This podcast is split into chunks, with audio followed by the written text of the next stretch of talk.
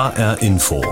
Netzwelt die IFA, die internationale Funkausstellung, ist zurück. Die Elektronikmesse in Berlin ist ja in den letzten beiden Jahren wegen Corona ausgefallen und jetzt hat sie ihr Comeback gefeiert. Mit dabei waren in diesem Jahr etwas mehr als 160.000 Besucher, so die Bilanz.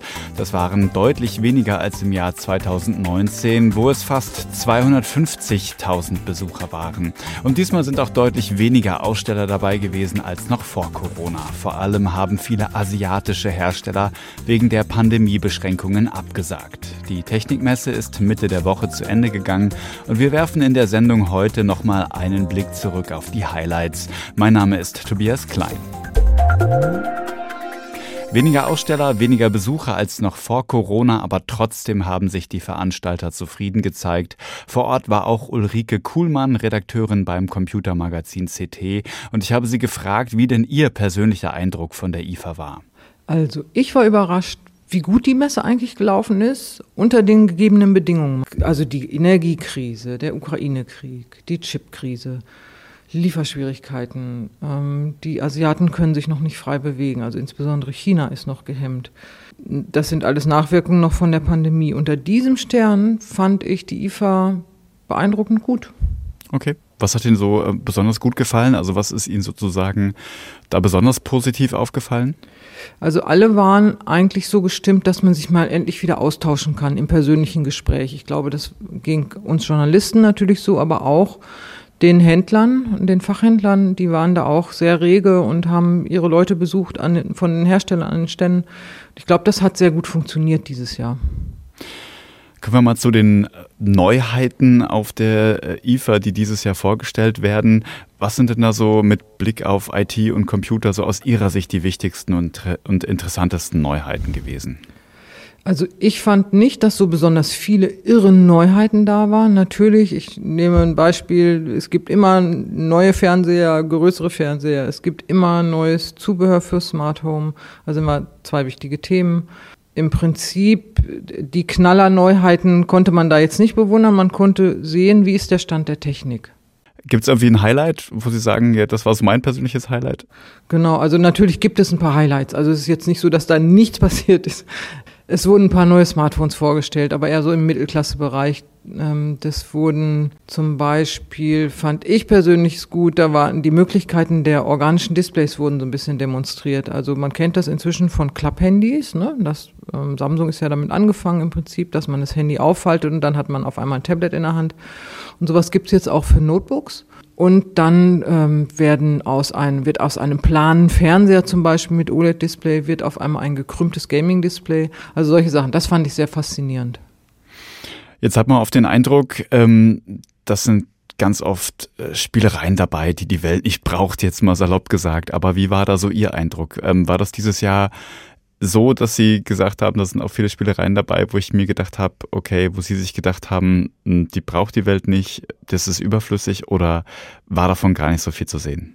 Klar, sowas gehört zu einer Messe dazu. Ich meine, das ist nett. Die hatten zum Beispiel, äh, hatte LG am Stand solche, die sehen ein bisschen aus wie ein Kühlschrank mit einer Glastür und das sollte halt so ein Gewächshaus sein für die Küche, wo man seine Pflanzen züchtet. Wie viele Leute werden das machen? Wer braucht das? Ähm, aber die Idee war nett und was war auf jeden Fall Hingucker. Oder sie hatten so einen Schrank zum Entlüften von Turnschuhen. Also das finde ich sogar noch funktional, äh, wenn, wenn die Turnschuhe da nach dem Sport rumstinken, dass man die in so einen Schrank stellt und dann werden die äh, gelüftet. Aber ich meine, ehrlich, wer braucht das? Ne? Man könnte sie auch einfach vor die Tür stellen. Also das geht ja auch. Trotzdem ist es nett. Ansonsten hatte ich nicht den Eindruck, dass die Messe jetzt überschwemmt war von solchen Sachen. Es gab ein paar Hingucker, aber insgesamt war das eine sehr seriöse Messe, sage ich mal. Vielen Dank schon mal an Ulrike Kuhlmann vom Computermagazin CT. Mit ihr spreche ich gleich noch einmal über die IFA in Berlin. Stichwort Produkte, die die Welt nicht braucht, beziehungsweise die zunächst ein bisschen verrückt klingen mögen. Christina Hortenbach war auch auf der Messe unterwegs und hat sich insbesondere bei Start-ups über technische Neuigkeiten informiert. Ich beginne den Morgen auf der IFA mit Zähneputzen. Am Stand von Y-Brush zeigt mir Thierry Legrand ihre Erfindung. Sieht aus wie eine Schiene, um einen Zahnabdruck zu machen, am Stiel. In der Schiene sitzen viele Mini-Zahnbürstchen, die auf Knopfdruck vibrieren. Es umschließt alle Zähne, deshalb geht es so schnell wie in der Autowaschanlage, anstelle von einem Zahn nach dem anderen zu putzen. Ich mache den Versuch. Zahnpasta in die Schiene geben, in den Mund damit und Knopf gedrückt. Nach 10 Sekunden und einem vibrierenden Mund ist Schluss. Dasselbe auf der anderen Seite. So, einmal Zähne geputzt auf der Messe. Und das in ganz kurzer Zeit. Ein paar Stände weiter gibt's was Neues für den Mittagssnack. Eine Lunchbox, die Essen von allein erwärmt. Das ist die Steambox aus den Niederlanden, Amejora. Sie funktioniert über Akkus und kann überall und jederzeit dein Essen warm machen. Den Knopf drücken oder die App benutzen und nach 15 Minuten sind Reis oder Pasta vom Vortag aufgewärmt. Allerdings ist die Steambox anderthalb Kilo schwer, also besser am Arbeitsplatz stehen lassen und nur die Essensschale mitnehmen, kostet 250 Euro.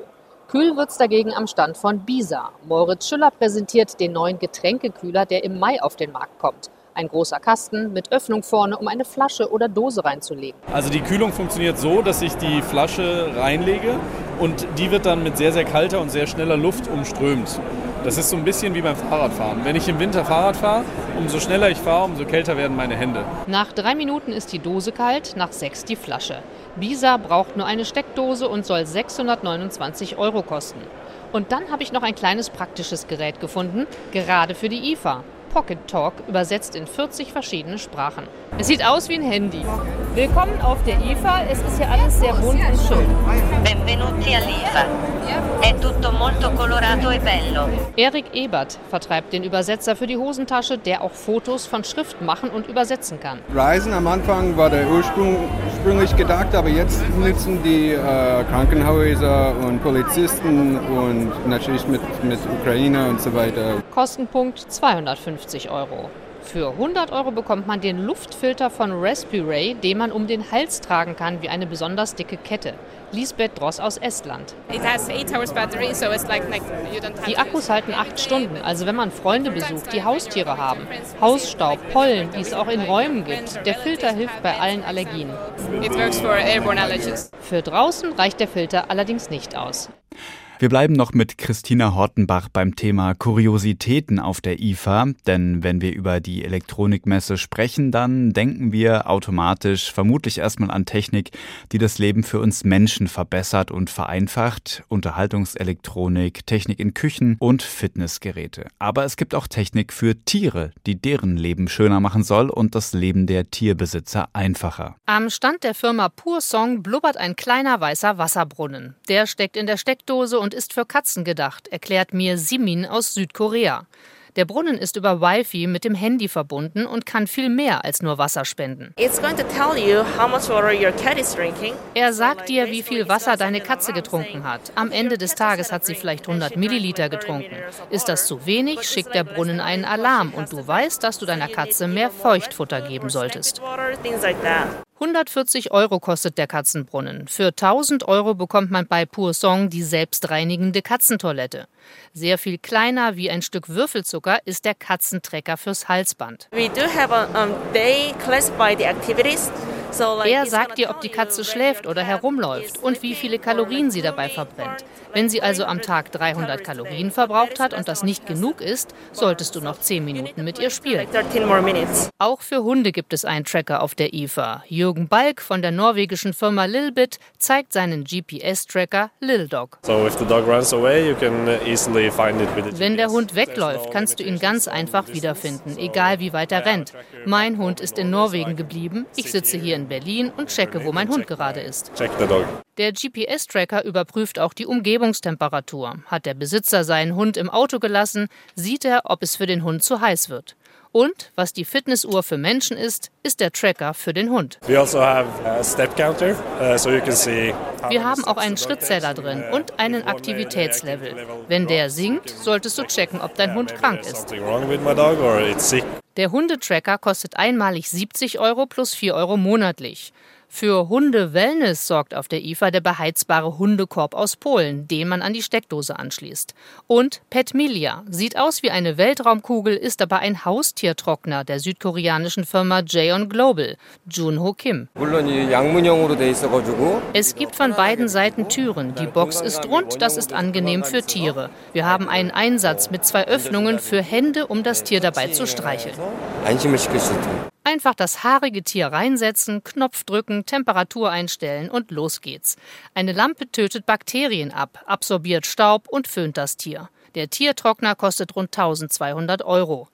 Ein Beitrag über kuriose Technik für Tiere auf der internationalen Funkausstellung war das von Christina Hortenbach. Smart Home, das ist lange Zeit etwas für Tüftler und Bastler gewesen. Mittlerweile sind smarte Geräte im Haushalt, aber in vielen Wohnungen und Häusern zu finden. Dabei geht es oft darum, unser Leben mit Hilfe der Technik zu Hause zu erleichtern. Michael Voss berichtet. Smart Home zieht in die Häuser und Wohnungen ein. Ein Viertel der Deutschen nutzt einer repräsentativen Umfrage des Digitalverbandes Bitkom zufolge beispielsweise smarte Heizkörperthermostate. Im letzten Jahr waren es erst 17 Prozent. Thorsten Böker ist bei Samsung zuständig für den Smart Home Bereich und kennt seine Zielgruppe. Das ist wirklich komplett einmal durch die ganze Bevölkerung durch. Jeder hat sein eigenes Bedürfnis. Der eine möchte halt wirklich automatisch steuern, sich keine Gedanken machen, verlässt das Haus und das Haus macht den Shutdown, da geht in Sparmodus. Der andere möchte das aus Sicherheitsbedürfnis und will sich einfach wohlfühlen, dass er im Urlaub ist und alles ist in Ordnung. Und der dritte möchte dann halt wirklich so effizient seinen Kühlschrank und seine Cooking-App äh, nutzen und Rezepte nachkochen. Siemens Hausgeräte, zwei Messehallen weiter auf der Funkausstellung in Berlin, hat für die Küche den sogenannten Bräunungssensor vorgestellt. Pressesprecher Alex Kostner erläutert, wie damit der Braten oder die Pizza im richtigen Zustand auf den Esstisch kommt. Sie kennen es vielleicht, manche Leute haben ihre Pizza, ihr Brötchen lieber gern dunkel, etwas krosser, manche lieber heller. Wenn man es zu Hause zubereitet, geht man immer wieder in den Backofen, schaut rein, ist die Pizza schon soweit. Manchmal ist es auch schon zu spät. Das können wir jetzt verhindern, indem wir diesen Bräunungssensor am Display anwählen. Eins ist relativ hell, bis fünf ist sehr kross und recht dunkel. Der Küchennutzer, so schildert es der Siemens Pressesprecher, könne sich nun gemütlich zu den Gästen setzen. Seine App auf dem Smartphone zeige ihm rechtzeitig an, wann er die Pizza aus dem Ofen holen müsse. Um auch für hörgeschädigte Menschen solche Erinnerungen oder Informationen zu ermöglichen, werden gerade Hörgeräte in den Smart Home Bereich eingebunden, wie Martin Scharschmidt für die Firma Resound schildert. Wir haben ja auf der IFA Hörgeräte in einem Pilotprojekt vorgestellt, vernetzte Hörgeräte, die sich zum Beispiel mit einem Miele Waschtrockner verbinden, damit Sprachansagen von einem Waschtrockner in die Hörgeräte gestreamt werden. Diese Technik wäre natürlich auch bei allen anderen Geräten einsetzbar und könnte Hörgeräte zu einem festen Bestandteil der Informationsübermittlung werden lassen. Wir bleiben noch bei dem Thema Smart Home. Darüber habe ich auch mit Ulrike Kuhlmann vom Computermagazin CT gesprochen und sie gefragt, ob es denn in diesem Bereich wichtige Neuerungen gegeben hat, jetzt gerade auch mit Blick auf einen einheitlichen Standard der Geräte. Ich glaube, die wichtigste Neuerung war, naja, schon zu sehen auch, aber ähm, wurde auch überall thematisiert, aber kommt eigentlich erst im November. Und zwar ist das der Standard Meta, so wie aus It Doesn't Matter.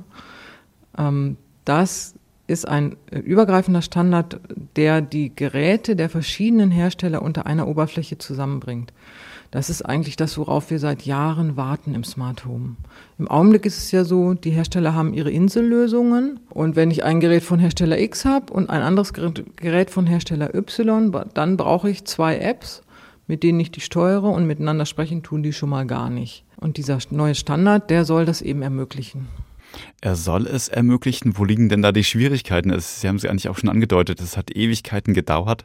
Jahrelang wartet man eigentlich auf einen gemeinsamen Standard. Ähm, was hat so lange gebraucht und ähm, wie vielversprechend ist das jetzt, was da mit Meta kommt? Also ich finde es sehr vielversprechend. In einem ersten Schritt wird es aber auch dieser Standard schwer haben, mehr, also mehr als Grundfunktion zu bieten die Hersteller haben ja ein Interesse daran, ihre Geräte besonders gut oder besondere Features zu bieten für ihre Geräte. Ähm, und damit können sie sich profilieren. Wenn man jetzt einen gemeinsamen Standard hat, dann spricht also das Gerät von Markenhersteller X mit einem No-Name-Produkt von, äh, von Hersteller Y. Das ist nicht so richtig, nur so halb im Sinne der Markenhersteller, ähm, weil die würden natürlich gerne lieber ihre Geräte verkaufen.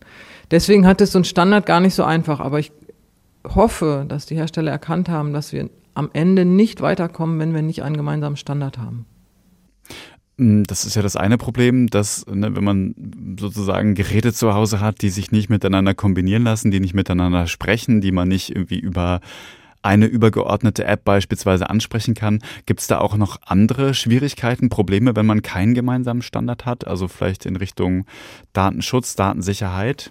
Gibt es da Probleme? Puh, naja, was heißt Probleme? Das ist ja bei allen vernetzten Geräten so. Da, da, fließen natürlich eine Menge Daten und weiß ich nicht, wenn ich jetzt, also ganz böse gesagt, irgendein Gerät bei Wish kaufe, dann weiß ich nicht, wo die meine Daten hingehen am Ende.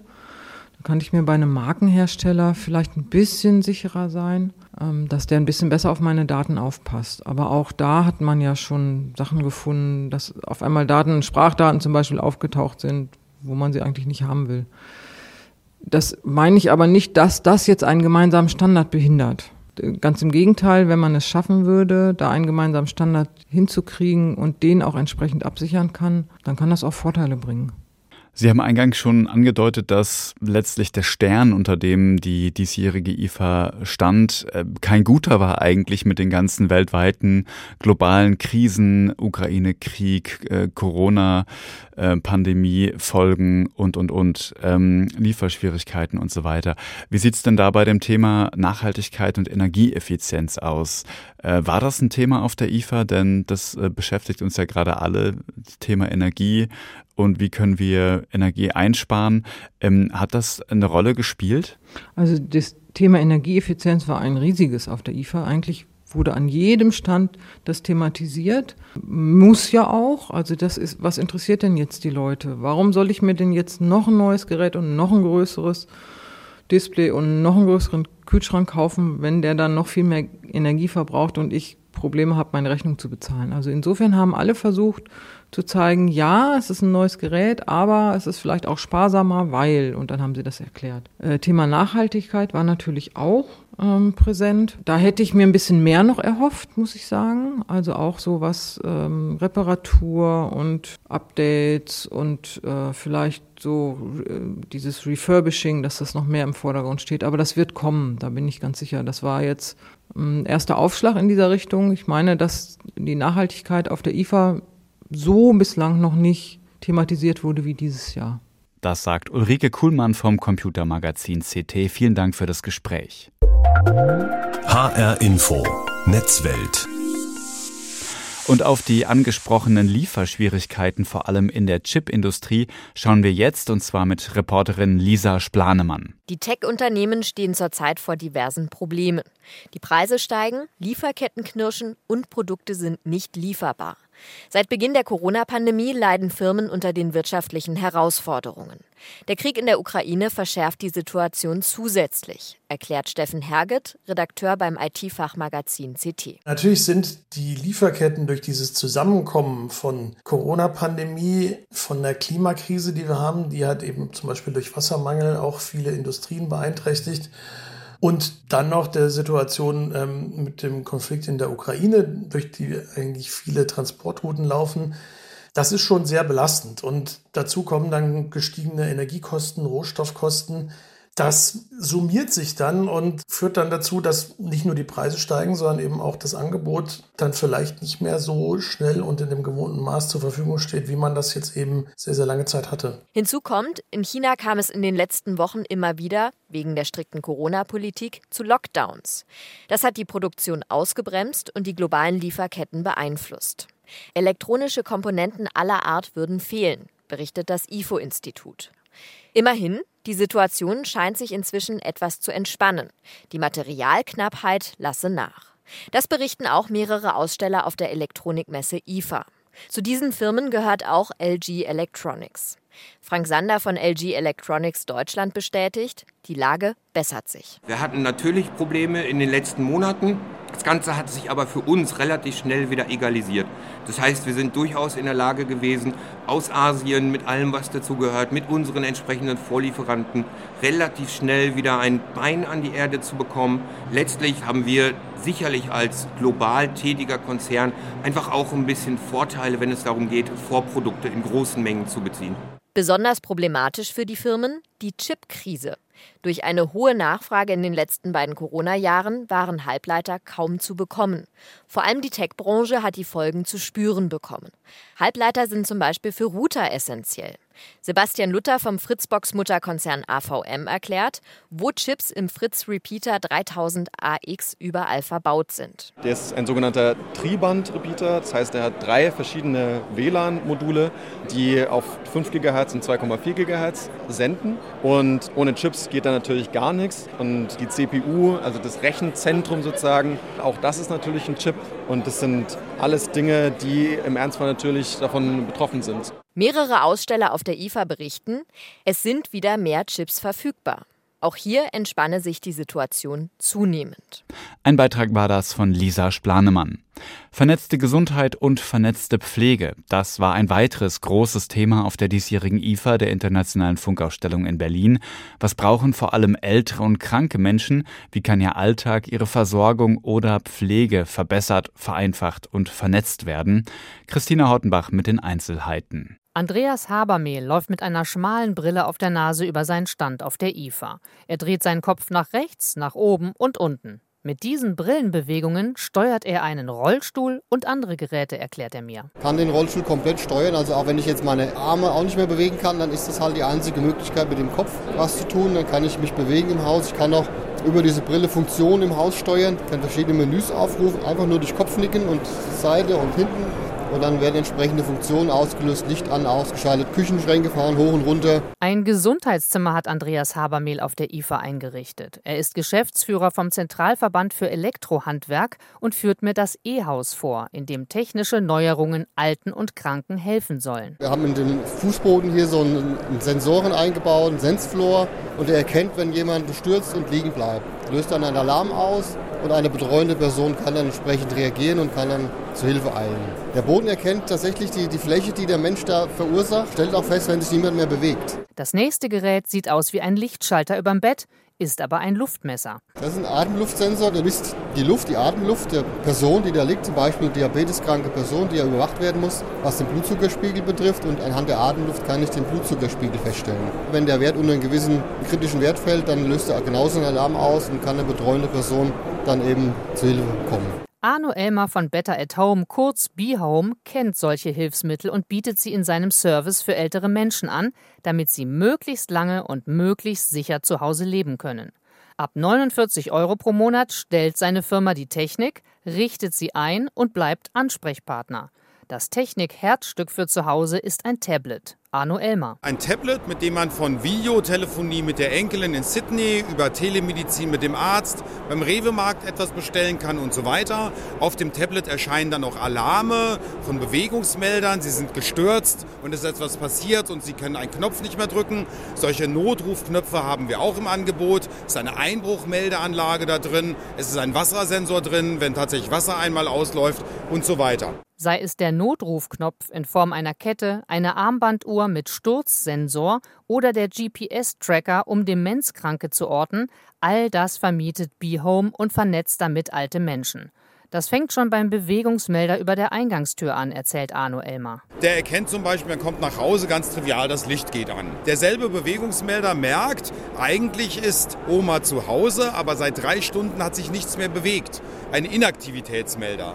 Oder Oma ist eine Woche in Urlaub, jetzt sollte sich nichts bewegen, aber es wird eingebrochen, dann gibt es wieder einen Alarm. Alles derselbe Bewegungsmelder. Einkäufe im Supermarkt, Videocall mit dem Arzt, Erinnerungsmeldung, dass die Blumen Wasser brauchen, all das lässt sich über das Tablet regeln. Und wer damit nicht zurechtkommt, dem hilft ein Techniker per Fernwartung, berichtet Arno Elmer moderne Technik im Haus, die älteren Menschen schon geholfen hat. Ein Herr, der tatsächlich gestürzt ist, sich gerade noch bewegen könnte im Bad und mit der Schulter, weil da hängt so ein sehr großer roter Knopf, mit der Schulter so einen Knopf ausgelöst hat und eine der draufgeschalteten von uns Ehrenamtlerinnen ist dann dahin gefahren und der kam ins Krankenhaus und das hätte auch dumm ausgehen können. Die Zukunft von Alter und Pflege ist smart. Informationen waren das von Christina Hortenbach und das war auch die Sendung HR Info Netzwelt. Heute haben wir noch einmal auf die internationale Funkausstellung in Berlin zurückgeblickt, die gerade stattgefunden hat. Sie können die Sendung noch einmal hören, zum Beispiel auf hrinforadio.de und in der ARD Audiothek. Mein Name ist Tobias Klein.